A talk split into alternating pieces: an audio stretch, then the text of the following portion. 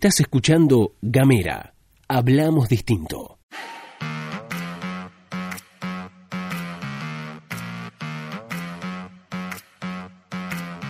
Hola, hola, hola, hola, hola, ¿qué tal? Buenos días, buenas tardes, buenas noches. Estás escuchando La Pastilla de Gamera, este micro informativo que distribuimos de lunes a viernes. Mi nombre es Luz Escarpati y como es habitual me acompaña Gastón Lodos. Muy buenos días, Luz, muy buenos días a todos, a todas, a todos. Bienvenidos, bienvenidas, bienvenides a La Pastilla de Gamera, como lo hago todas las mañanas. Les cuento que pueden, les cuento que pueden mandar un mensaje de WhatsApp al más 549-2901-502990. También se pueden comunicar con nosotros a través de las redes sociales, en Twitter, en Instagram y en Facebook. Nos van a buscar como arroba gamera tdf. Estamos en www.gamera.com.ar y estamos en Spotify. Busquen Gamera Podcast y todos los podcasts, los contenidos que tengan abajito del nombre, la leyenda Gamera Podcast, esos son parte de la familia de Gamera. Y en el saludito nuestro de cada día hoy tenemos a... Tenemos un saludo para Gonzalo, que es un fiel oyente de Gamera que nos escribe casi casi todas las mañanas, pero que nos mandó un paquete de stickers de Gamera con las frases más, más este, si se quiere, las que se repiten más en la pastilla de Gamera, muy muy interesante con mucha onda que nos divierten mucho, así que este saludo, el saludo del día de hoy va para Gonzalo. Y ahora sí, si te parece bien, Gastón, empezamos con el recorrido por las noticias provinciales y nacionales. Por supuesto,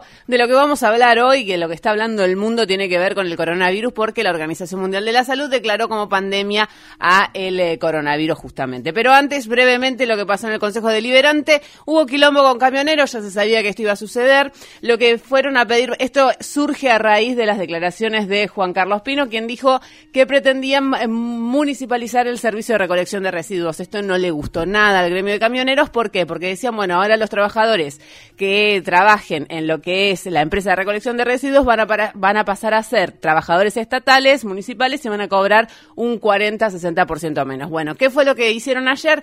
Pidieron que se incorpore a lo que es la UICE un artículo para que se respete los convenios colectivos de trabajo de cada actividad que pueda llegar a realizar la UICE, que es una unidad integral que puede realizar cualquier tipo de actividad. Además, se aprobó por unanimidad la adhesión a la ley Micaela y recordemos que tiene esta, mm, esta particularidad que dice que quienes que tengan que sacar habilitaciones por parte del municipio deberán también llevar adelante las capacitaciones obligatorias, como por ejemplo los este, el transporte público de pasajeros, los comercios que necesitan de habilitación municipal. Estamos hablando de Ushuaia todo esto, ¿no? Por supuesto. Y lo interesante de esto, que se aprobó, eh, presentado por la concejala Laura Ávila, también se aprobó por unanimidad. Esto también hay que comentarlo, que es un detallecito. Eh, pero lo interesante que vamos a decir es que generalmente la ley Micaela lo que habla es de la capacitación para empleados públicos. Bueno, acá se abre, se, se, corre un paso más hacia adelante y estamos hablando de capacitaciones para el ámbito privado, digo, todo lo que está regulado por el municipio, como vos decías, este,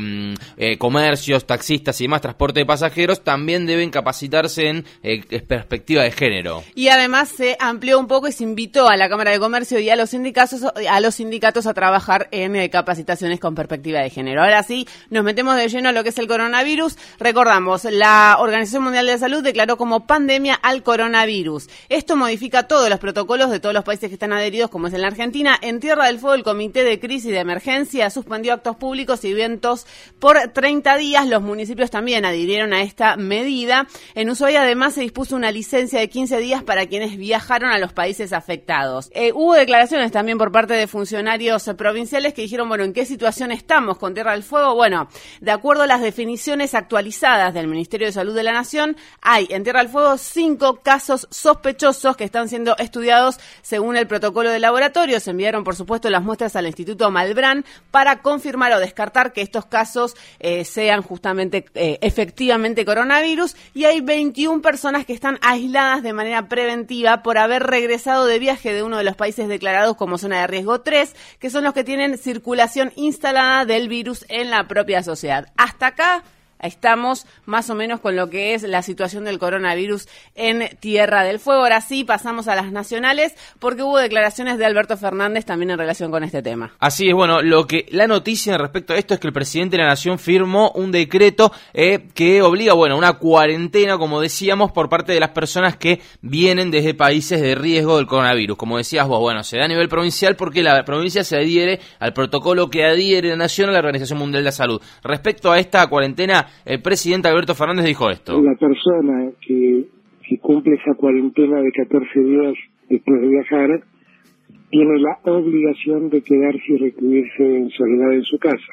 este, no, no hacerlo voluntario como es hasta el día de hoy. Bueno, ¿qué significa que sea obligatoria? Y esto es lo interesante, me parece, que estamos hablando de que, bueno, el aislamiento será de 14 días y que quien quiebre esa disposición, si el Estado detecta que alguien quiebra esa cuarentena que dispone el gobierno nacional, deberá pagar una multa. Ese es un delito, es un delito, se lo denunciará como un delito, hay una pena de prisión y hay eh, también una multa. Eso es lo que está pasando en relación al coronavirus. Otra, si quieren, de también relacionada, conectada a este tema, habíamos dicho eh, la otra vez que el gobierno había anunciado un, eh, un fondo de, especial de 1.700 millones de pesos para, para, digamos, fortalecer el sistema de salud y el sistema de, farmacéutico. Bueno, el gobierno nacional acordó con el Banco Mundial un crédito de por 30 millones de dólares justamente para tomar prevenciones en el país, en la República Argentina, ante la pandemia de coronavirus. Estos 30 millones de dólares se suman, que, toma prestados el gobierno argentino por parte del Banco Mundial, a través de una gestión del ministro de Economía, Martín Guzmán, se suma a los 1.700 millones de pesos que eh, van a ser destinados para fortalecer el sistema de salud. Bueno, y ahora cambiamos de tema, pasamos al Senado,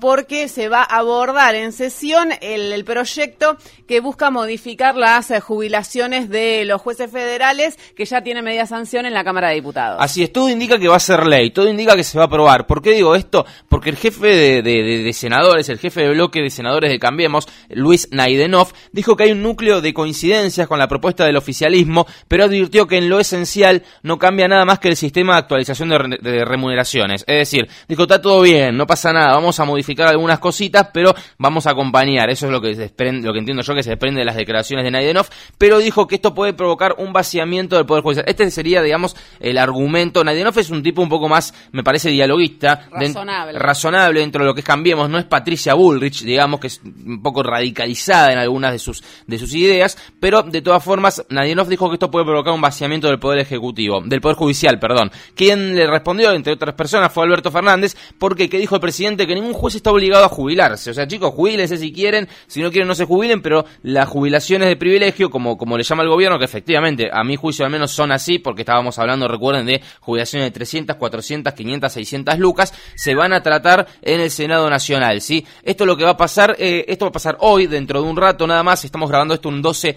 de marzo del 2020, la sesión fue convocada para las 12 del mediodía mediante una resolución de la presidenta del Senado, la doctora Cristina Fernández de Kirchner. La última que le contamos en el día de hoy que tiene que ver con la esfera cultural. Así es, voy a empezar por contarles sobre un eh, ente del Estado, digamos, que, administra el Estado, que se llama INAMU. ¿Qué significa INAMU? Instituto Nacional de la Música, cuyas autoridades las decide el Poder Ejecutivo Nacional. El INAMU adquirió en su momento todo el catálogo de la desaparecida discográfica Music Hall y accedió a un montón de cintas de resguardo originales. Las cintas de resguardo eran cintas que estaban grabadas en su momento de las grabaciones que se habían dado en los estudios respecto a diferentes discos y demás que estaban guardados en esta discográfica sin ningún tipo de eh, identificación ni nada. Es decir, que accedió a un montón de grabaciones totalmente y, sin identificación, sin saber cuáles eran. Empezaron a reproducir y descubrieron que había un montón de obras resarpadas del rock nacional en ese catálogo. Entre ellas La grasa de las capitales, el famoso disco de Cerú.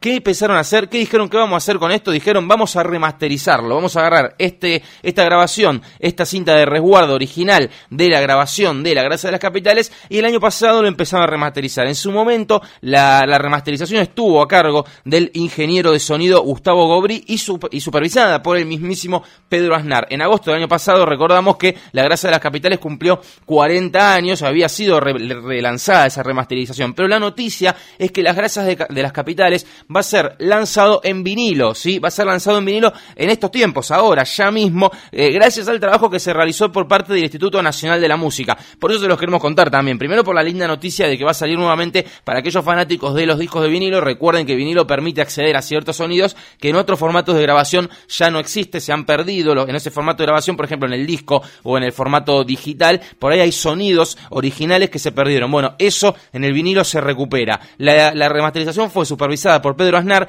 la foto del, vinilo va a estar tomada también remasterizada sobre los negativos tomados en la sesión que se realizó en su momento en la grabación de, de, los estudios en 1979 por parte del fotógrafo Rubén Andón y el linda, la linda noticia en este sentido, además de que sale la grasa de las capitales, que se relanza, es que está todo hecho, todo esto está impulsado por el Instituto Nacional de la Música, una empresa, si se quiere, de gestión estatal, si es como AISA, como la UIS, es una empresa que tiene cierto componente privado, pero está llevado adelante, está financiada por el Estado. Se relanza con este impulso del Instituto Nacional de la Música, entonces, el clásico disco de Cerú Girán, discaso, La grasa de las capitales. Ahora sí nos vamos, nos despedimos. Estuviste escuchando todo esto acá en Gamera.